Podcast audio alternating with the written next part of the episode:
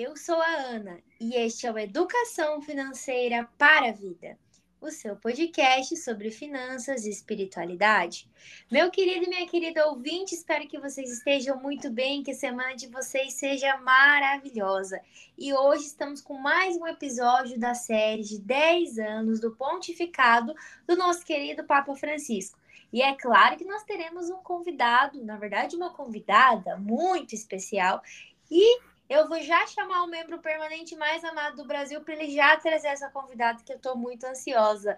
E aí, Augusto? Olá, Ana Carolina, muito obrigado por essa acolhida maravilhosa aos nossos queridos e queridas ouvintes. Eu digo e repito: bom dia, boa tarde, boa noite ou boa, madrugada. madrugada. Aonde você estiver, esteja na paz e no bem. E lembre-se, se você estiver dirigindo o carro, cinto de segurança, direção defensiva e econômica. E nós agradecemos imensamente a sua audiência aqui no nosso espaço de reflexão sobre as finanças e a espiritualidade. E hoje, como eu já disse, nós temos uma convidada assim muito especial porque ela é super nossa amiga.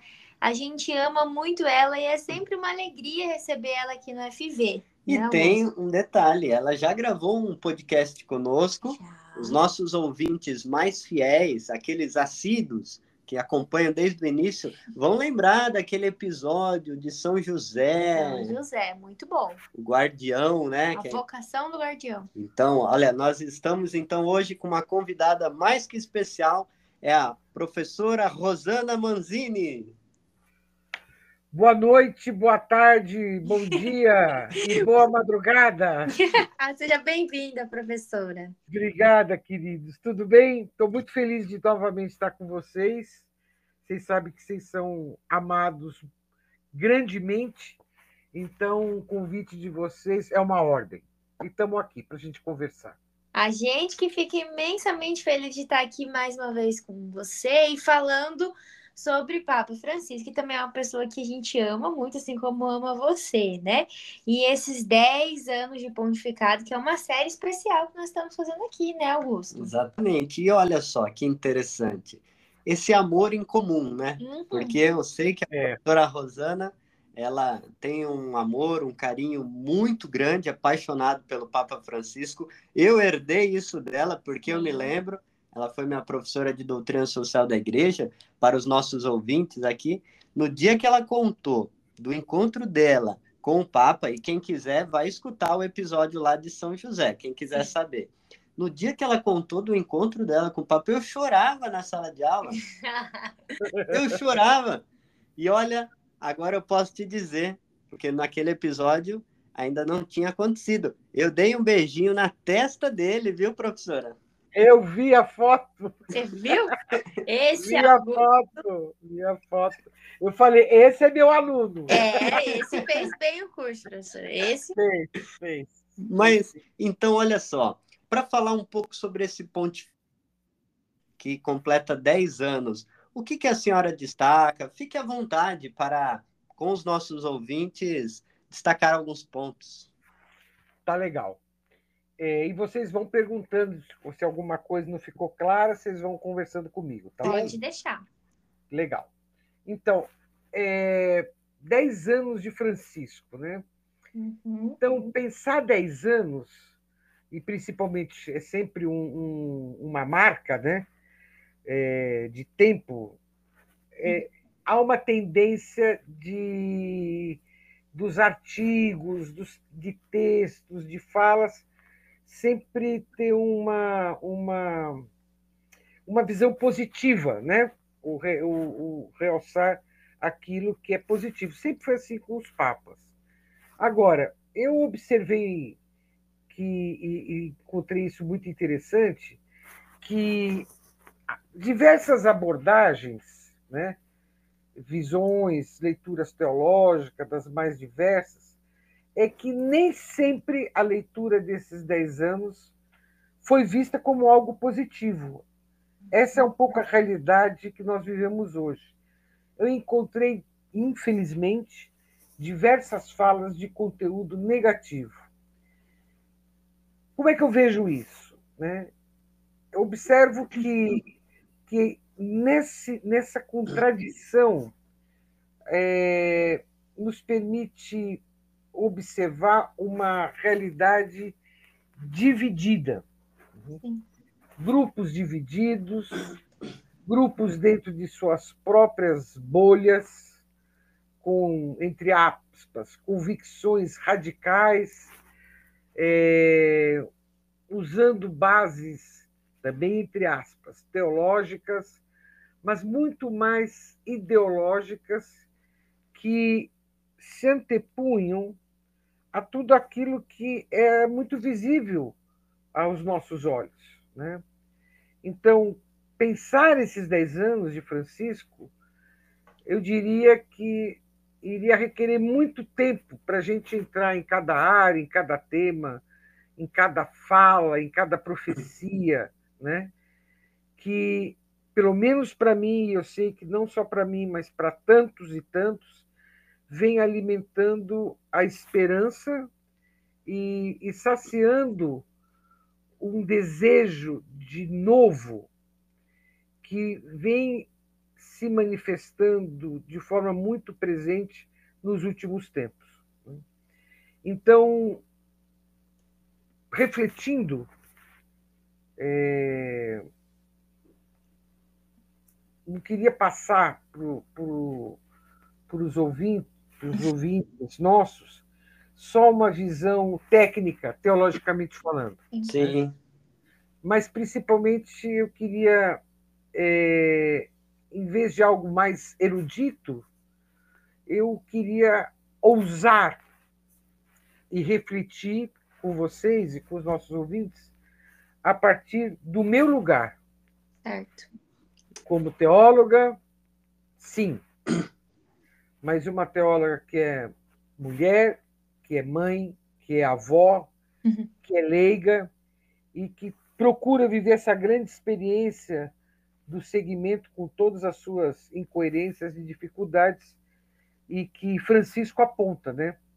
Ele diz que há uma grande ternura na experiência de Deus e que a ternura não é uma questão emotiva ou sentimental, uhum. é, é, a grande experiência de se sentir amados. É uma fala dele. E, e em tempos como os nossos, esse que a gente vive agora, um tempo pós-pandêmico que a gente não deu ainda, pelo menos eu sinto um pouco das nossas comunidades, ele não, nós não demos ainda o peso real que a pandemia causou, né?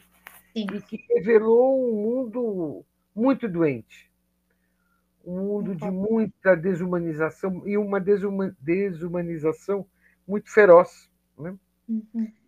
E, e eu penso que sempre foi importante, mas parece que esse tempo que a gente vive nunca foi tão importante que a gente se sentisse amados, né? É. Amados no sentido pleno da palavra. Uhum. É, um amor que resgata tudo aquilo que esse amor de Deus tem para com a gente. Então, eu creio, a priori, que Francisco é um pouco isso. Ele é o irmão universal que, em cada palavra que nos diz, apesar de toda a perseguição que ele sofre hoje, nos recorda desse amor. É, é, é interessante que parece que cada fala de Francisco é para nos lembrar que, que nós somos amados né? é para nos sacudir para esse desafio de também amarmos e de um amor que faz é, brotar vida. Olha assim. Então, é, Francisco nos diz, o texto dele, estou aqui com o texto aberto, ele diz assim, que teologia e ternura parecem duas palavras distantes. A primeira recorda esse âmbito acadêmico, né, científico, e a segunda, que é ternura, as relações interpessoais. O Francisco continua dizendo assim: na realidade, a nossa fé liga esses dois termos de forma indissolúvel.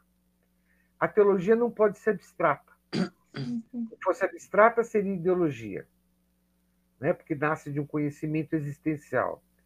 E nasce do encontro com o Verbo que se fez carne.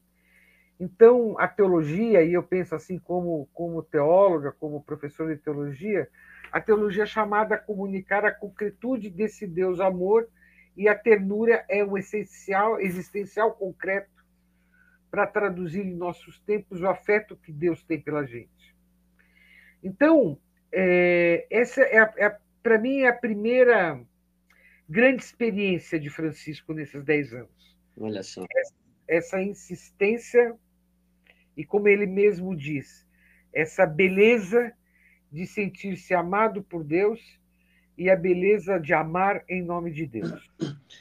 E, professora, olha só que interessante. É, eu, assim, no início desse nosso bate-papo, eu fiquei bastante surpreso quando você traz que geralmente a gente faz uma análise muito romantizada, positiva, né? Parece que está tudo indo bem, é. tudo certo.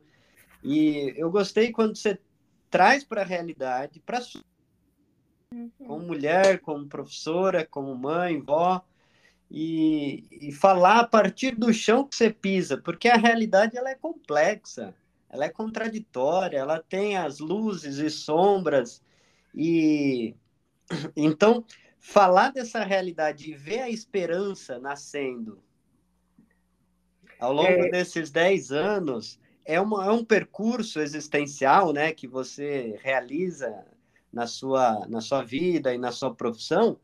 E, e, e quando você me falou isso aqui para os nossos ouvintes, na hora eu lembrei de, dessa da carta do Papa Francisco falando sobre a teologia. Sim. Porque eu pensei, nossa, é uma teóloga olhando essas contrariedades, que fala de ternura, porque sente isso na pele, né?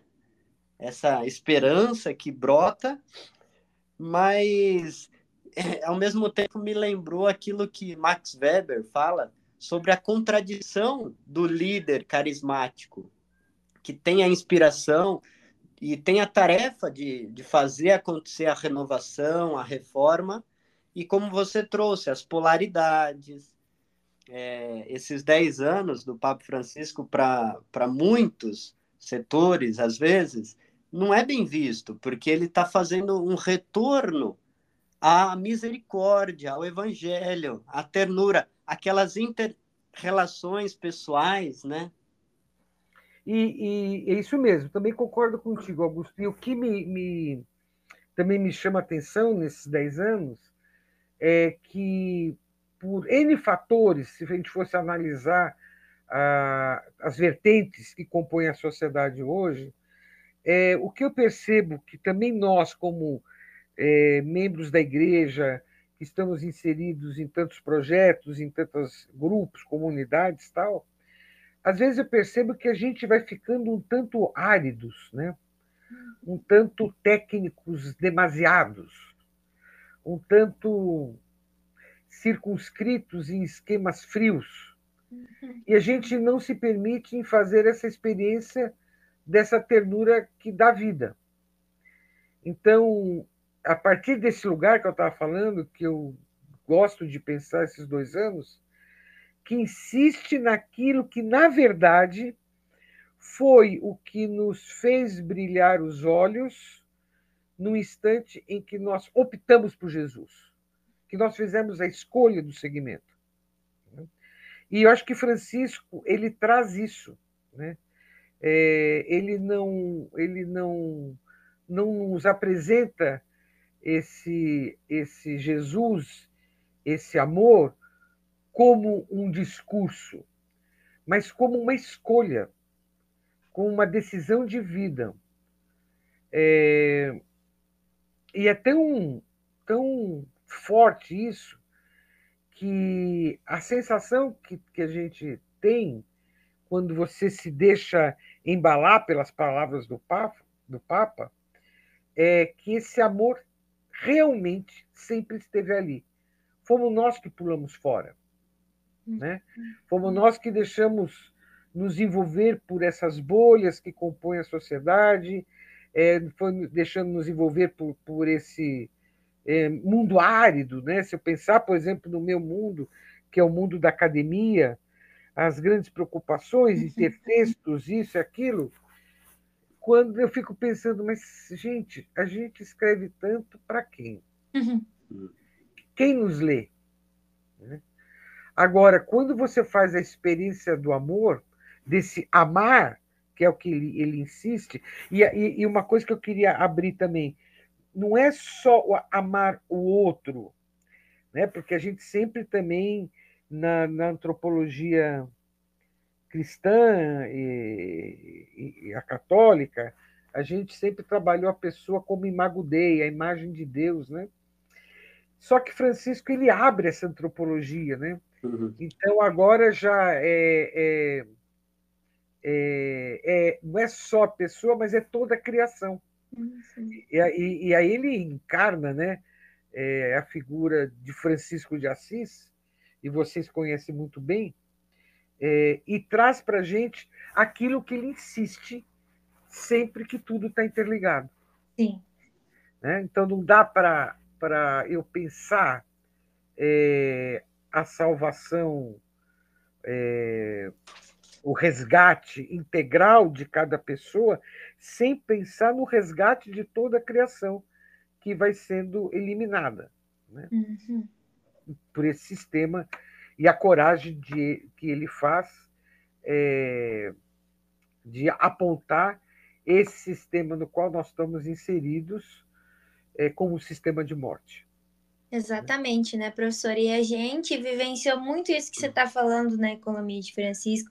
A gente sempre tem, é, fala que a gente se sente netos do Papa Francisco, como se fosse aquela pessoa muito próxima da gente e que toda essa leitura também que a senhora apresenta, eu tive muita, muitas nuances e muitos aprendizados na economia, né? Trazer isso para a vida também, porque se a gente leva isso de uma maneira abstrata, não toca a realidade das pessoas. E aí é isso que ele nos faz refletir, o que nos fez e nos continua movendo também aqui no FV, né?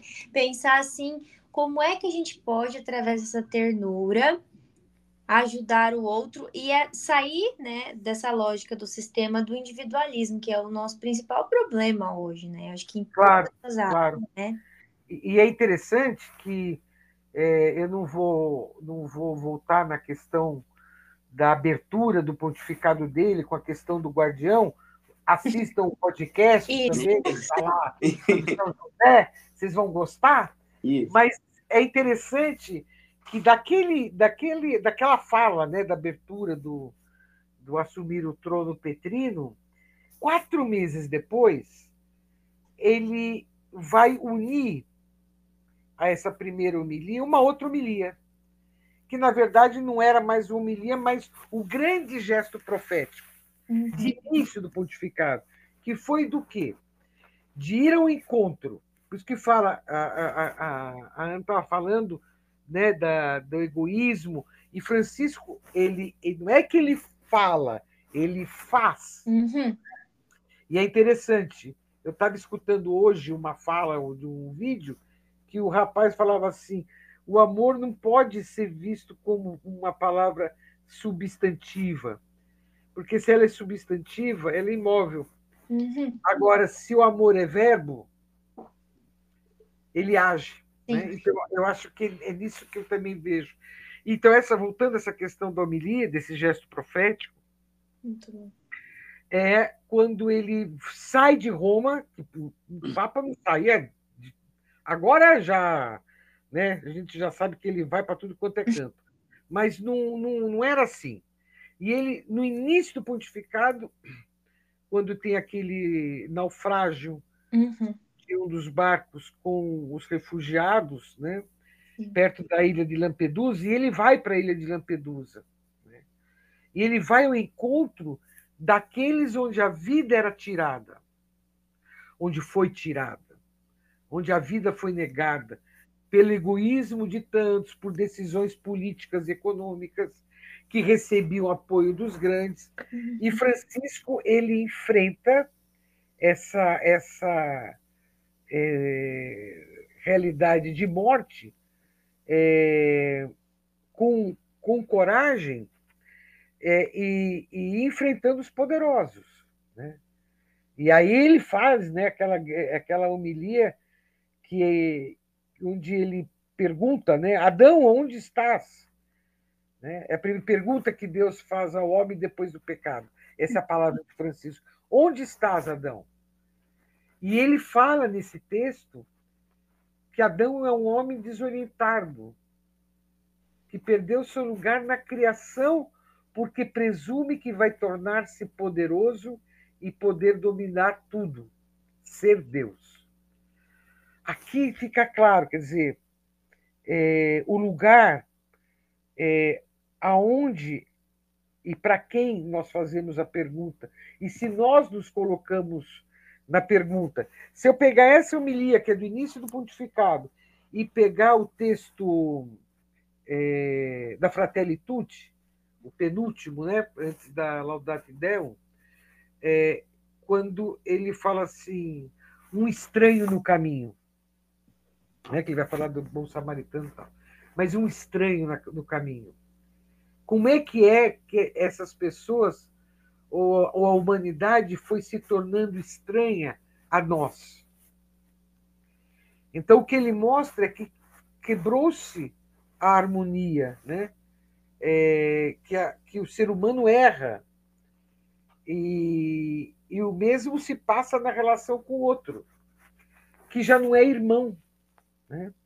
E nós fomos naturalizando, esse sistema foi levando a gente a naturalizar que o outro não é irmão. E é natural que não seja.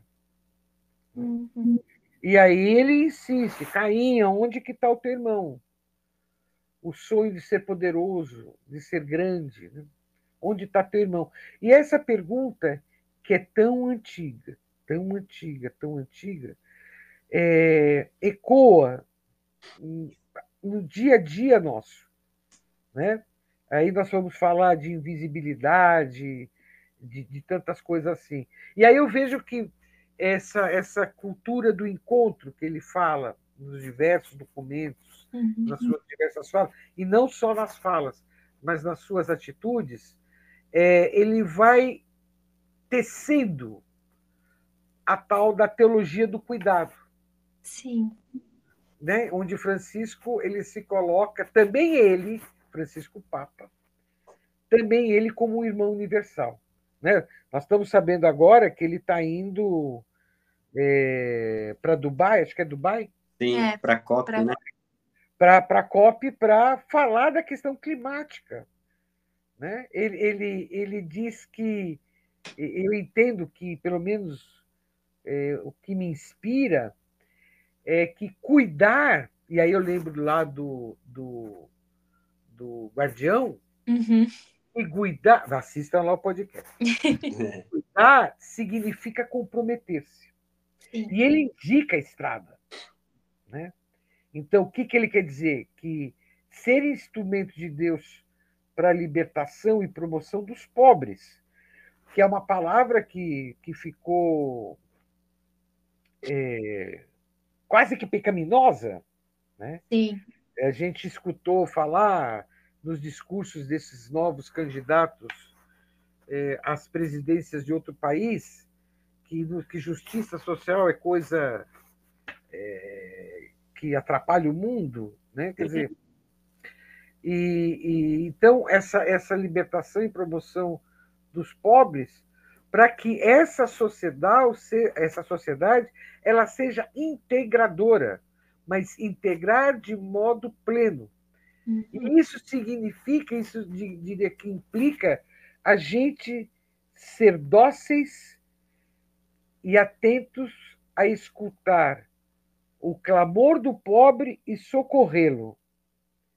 E eu diria que quando você escuta o clamor do pobre e o socorre, você escuta a voz do Espírito. Com certeza. É? E se isso é assim, então não dá para se fazer ouvidos de surdo. Isso eu falo para todos nós católicos, né? mas falo para todos aqueles que entendem que o mundo não pode continuar como está. Olha. E isso é assim é muito forte, isso que você ressalta do pontificado, esses gestos, né, que a gente pode falar gestos proféticos que como nos recordava Santo Antônio, que cessem as palavras e que falem as obras, né? É isso mesmo. A gente tem em Francisco uma ação desde o início, né, do seu pontificado, seu jeito de se vestir, a escolha de morar na casa Santa Marta, o jeito ali de conviver com seus irmãos bispos e cardeais, é um gesto é, profético, libertador. E, e, e esse final, quando você diz o grito dos pobres, é a escuta do Espírito. É, eu me recordei de hoje. Hoje eu li um texto que foi teve um sobre os 10 anos da Evangelho Gaudium. Dia 24 de novembro, o Papa fez um, uma carta para esse simpósio estava tendo lá em Roma. E ele finaliza falando isso, sobre a evangelização, a nova evangelização, é ouvir o grito do pobre e da terra. Ou seja, é esse grito, os clamores. E, e, e então, o que é evangelizar para o século 21, para a igreja no terceiro milênio? E eu gostei demais quando você traz aonde está o teu irmão. E, e é claro que essa pergunta ressoa no nosso coração aquela Mateus 25. O que fizestes ao menor dos seus irmãos? Isso. Dos meus irmãos? Foi a mim que o fizestes. É interessante que parece que, olhando assim o legado do Papa Francisco, é esse legado da misericórdia, da empatia, da ternura. É, e é interessante, Augusto, é, nós temos uma amiga em comum, que é a, a teóloga argentina Emil Cicuda, ah, sim. que é atual secretária do Pontifício Conselho para a América Latina. É, ela, ela tem uma, ela, ela fez uma live Sim. quando saiu a Fratelli Tutti para o grupo, o grupo que eu trabalho né, latino-americano. E, e ela analisa na, na questão dos, do, do samaritano, né, na Fratelli Tutti, ele diz assim, ela diz assim que que os assaltantes, né, que pegaram o, o, o caído, né, que bateram nele, que os assaltantes nós já conhecemos, nós já sabemos quem são, né? E ela fala assim, é, é o capitalismo financeiro, são os políticos corruptos, as inúmeras máfias, essa economia que mata, né? Tudo isso vai, vai, vai, vai. Francisco vem denunciando em documentos, nas falas. Mas, segundo Emilce, na Fratelli Tutti, Francisco não se detém apenas em dizer quem são os assaltantes. Aqui que é interessante, né? porque a gente fica muito nisso, né? Quem são os assaltantes tal. Ele, ele diz que, ela diz que, é, porque quando ele, é, é, ela fala assim, que quando Francisco apresenta quem são os assaltantes, isso atrai inúmeros contrários a ele, que vão perseguir. Mas Francisco insiste que o passo agora é maior. Então, que a gente não pode se deter nos assaltantes, que a gente já conhece. Que o passo agora é ocupar-se do corpo caído, do corpo que ninguém quer ver, do corpo chagado, do corpo refugiado, do corpo faminto, do corpo abandonado, do corpo ao relento. E isso tem a relação direta com a dignidade humana e, eu acrescentaria, com a dignidade, a defesa da dignidade de toda a criação. Esses corpos dentro do sistema que a gente vive têm pouco ou quase nenhum valor. Então, o Francisco ele ele ele vê esse corpo que a gente que está dentro dessa cultura do descarte, né? Como corpos que vagueiam por nossas ruas invisíveis. Corpos que sofrem marcados pela indiferença. indiferença. Só viu e só vê quem vai ao encontro dele. Hum. E isso eu acho extremamente forte. Sim. Só viu e só vê quem vai ao encontro dele. E quem está disposto a ir ao encontro dele. Né? É, ele, a Nilce fala, ele e Francisco, a gente observa isso, que ele aponta a resposta. Ou seja, mudar o rumo. Para nós de igreja, sair do caminho da mesmice, dessa nossa, entre aspas, rota planejada. E ir ao encontro pressupõe mudança, portanto, pressupõe conversão. Difícil. Difícil. Muito difícil. Desafio é. que nós temos, né? E, e é interessante como isso se torna um lugar privilegiado, né? Um, a gente diria assim numa linguagem erudita, locus teológico, né? É extra pauper nulla salus, ou seja, lo, longe, ou seja, fora fora dos pobres, fora dessas realidades, desses corpos caídos, longe da fraternidade universal, não há salvação. Uhum. É interessante porque me fez lembrar uma, uma aula que eu tive com um professor que ele dizia assim: o reino de Deus para Jesus é a realidade está destruída, está acabada, está pecaminosa, como dizia João Batista. Mas para Jesus é assim: o que, que dá para fazer? O que, que, que dá para a gente fazer hoje? Começar a fazer. Então ele começa a se encontrar com aqueles que são os marginalizados. Os pescadores eram oprimidos com, pelos grandes taxas de impostos, as viúvas, então, é interessante isso que você traz, de não ficar ali preso nos assaltantes, também denunciá-los, mas o que, que nós podemos fazer aos oprimidos? E essa é a opção que Deus faz. E é claro, né? É claro, quer dizer, é, toda, todas essas, essas falas, documentos, essa preocupação do Francisco com a casa comum, porque é óbvio, a, a, o sofrimento da casa comum afetará, sem dúvida nenhuma, aos pobres, em primeira instância. Claro. Por isso que Francisco apela para todos nós para uma conversão, uma mudança de rota, que não é feita, é, ou melhor, que é feita não só para toda a humanidade que, é, que o escuta, digamos assim, mas para dentro da nossa casa, da nossa instituição igreja. E não tem sido fácil para o Francisco arrumar a casa do lado de dentro. Está uhum. né? Tá muito difícil. Está muito difícil. Quando você vê padres, bispos, é, se posicionarem publicamente, que é o, é o, é o horror, né? É um horror. Contra o Papa, quer dizer, ele está sob ataque, seja dos cristãos tradicionalistas, seja por razões geopolíticas, hum. seja por disputa de poder, daqueles que têm uma outra visão de igreja e tudo que se refere às questões relacionadas com a destruição do planeta. Né? Então, é, isso traz é, uma ferocidade de todos aqueles que defenderam o status quo do sistema vigente, Sim. seja no campo civil, como também no campo eclesial.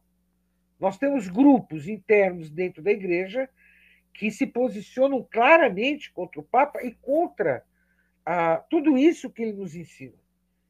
Tudo isso que é magistério, inclusive. Uhum. Então aí você se pergunta eh, como, como nós vamos enfrentar isso daí? Aí eu penso muito na resiliência, uhum. na resiliência da resistência. Sim. É o caminho gente... que nós temos, né? É o caminho que a gente tem. E também a gente crê que não haverá uma unidade perfeita, mas como diz o documento da Comissão Internacional, né, a dificuldade é viver uma diversidade reconciliada, né? Me, me encantou é. muito agora no sínodo ele que convoca um Gerhard Miller e também convoca um James Martin, Gerhard Miller, cardeal alemão, né? James Martin, um padre jesuíta, comunidade que ia mais, E aí é, é, a gente uhum. viver, ou seja, numa diversidade que nós somos, reconciliadas, ou seja, que experimentamos esse amor de Deus que nos leva ao encontro do outro, a sair de si mesmo. Né? E é interessante, vocês sabem que eu dou aula, além da, da, da faculdade de teologia, daquela disciplina teológica que é obrigatória em todos os cursos das, das PUCs, né, das universidades pontifícias. E esse semestre eu dei aula para comunicação e psicologia. Uhum. E era teologia em diálogo com a comunicação e arte, e teologia em diálogo com a saúde. E a proposta foram duas, porque agora o MEC exige o que eles chamam de atividades extensionistas, levar os alunos Sim. para uma atividade extensionista praticamente para fora da universidade. E eu levei o pessoal da psicologia para o café dos pobres na Basílica de Santana, Basílica Menor de Santana. Ah, foi um choque um choque. Uhum. Eu fiz avaliação com eles e depois a tarefa era fazer a experiência, ler a Fratelli Tutti e aí a gente ia discutir. Cara, eles ficaram encantados com o texto. Gente que não é católica, tinha uhum. judeus, tinha gente de, de é, é, matriz africana, tinha ateu entre essa juventude toda, e eles todos, não teve um que falou é, contrário à encíclica. Uhum. Todo mundo ficou admirado. Eles, eles falam assim: eu nunca imaginei que um Papa falaria isso. E aí você vê que ao longo, e que no interno da igreja tem gente que fala que, que o Papa é comunista, né? Porque quando ele, e vocês sabem, vocês dois sabem muito bem, quando ele diz que esse sistema consológico implacável escapa do domínio humano, uhum. né? que é preciso trabalhar por mais justiça e cancelar o sistema de morte. Sim. E claramente, esta economia mata. Sim. Então, é puxar, ele puxou, no linguajar nosso, ele puxou a faca. Sim, exatamente. e agora a responsabilidade é nossa, né? É. Prof, a gente queria assim muito agradecer você ah. por mais esse papo que a gente teve, passou tão rápido e que venham outros, foi muito bom. Essa é a parte 1. Um. É a parte 1, um, eu fiquei só escutando, gente, aprendendo. E aí eu queria deixar agora no final para que você faça aí a sua fala de encerramento. Pode falar o que você quiser, é com você. Bom, é, eu acho, então, eu acho que Francisco, nesses dez anos, ele demonstrou claramente a, a consciência que ele tem da missão de ser guardião uhum. de ser aquele que cuida, que demonstra com as suas escolhas o cuidado por cada um e por todos e pela casa comum. E, em especial, a, a esse cuidado que ele tem e que nos anima ou que nos incentiva a, a esse cuidado com aqueles ou daqueles que se encontram como corpos caídos ao longo das estradas da vida um estranho no caminho, que são vítimas de uma indiferença que gera a morte. Eu diria que dez anos de Francisco é dez anos de um guardião que ama profundamente a igreja, de um guardião compassivo, misericordioso, que chama todos nós e cada um de nós para essa mesma missão que é de ser discípulos e seguidores de Jesus, né? de sermos aqueles cuidadores dos corpos desvalidos que nos lançam compromisso pela fraternidade e amizade social. Então, é, voltando para terminar, a gente falou de teologia e ternura, que ele começa a falar, é, eu encerraria com um pouco o pensamento da fala, fala dele, né? Que ele diz assim: se Deus é ternura infinita, o ser humano criado à sua imagem é também capaz de ternura. Então, a ternura é o primeiro passo para superar o fechamento de si mesmo e sair do egocentrismo que deturpa a liberdade humana.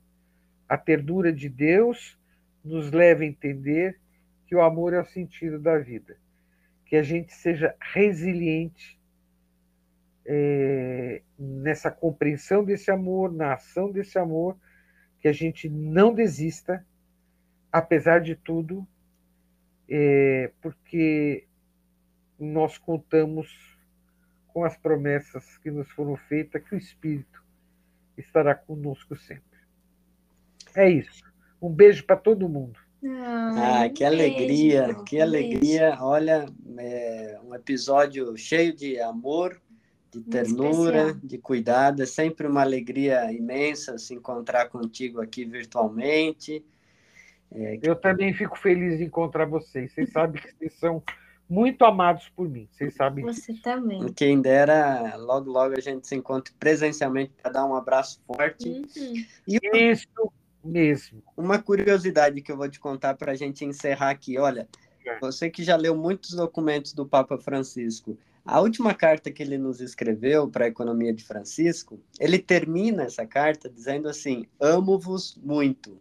Uhum. E eu, comentando aqui com a Ana, quando a gente leu a carta, até gravamos já um podcast sobre essa carta, Sim. eu falei, olha, eu nunca vi o Papa, assim, quando escreve um documento, uma mensagem, terminar assim. Verdade. E eu achei muito legal, muito legal, porque ele escreve, né, e ele fala dessa dificuldade que você destacou, das igrejas, na sociedade civil, ele mesmo assume que o quão difícil é a nossa tarefa de realmar a economia, e no final ele convoca a esperança e ele termina: Amo-vos muito. muito. Ai, que bonitinho, eu não vi essa carta, não. Mas ele é, é apaixonante, é. apaixonante. Bom, eu sou suspeito. Nós também. Bem, quando eu dei um beijinho na testa dele, eu disse para ele: Te amo. Que lindo. responder para você. Ai, gente. Eu só falei que eu era São Paulina. Professora, muito obrigado. Obrigado, gente. E nós vamos terminar com a nossa vinheta. Lembre-se sempre: educação financeira é educação, educação para a vida. vida.